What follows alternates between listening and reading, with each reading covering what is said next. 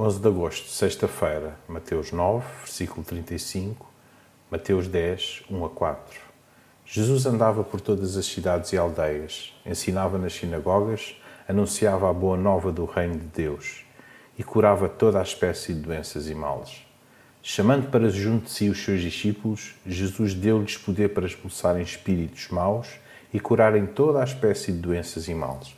São estes os nomes, os nomes dos doze discípulos primeiro Simão, chamado Pedro, e seu irmão André, Tiago e seu irmão João, filhos de Zebedeu, Filipe e Bartolomeu, Tomé e Mateus, o cobrador de impostos, Tiago, filho de Alfeu, e Tadeu, Simão, do partido dos nacionalistas, e Judas Cariotes, aquele que atraciou Jesus.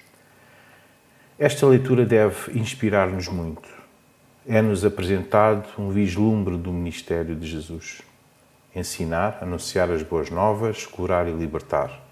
Depois vemos a compaixão de Jesus pelos muitos que estão perdidos e cansados, como ovelhas sem pastor.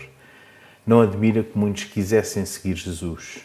A seara é mesmo grande. Por isso, Jesus pede que os discípulos orem por mais ceifeiros que, logo depois, recebem o poder para ceifar. Versículo 1. Oremos para que, ungidos com o seu mesmo poder, também possamos ser ceifeiros na grande seara do Mestre.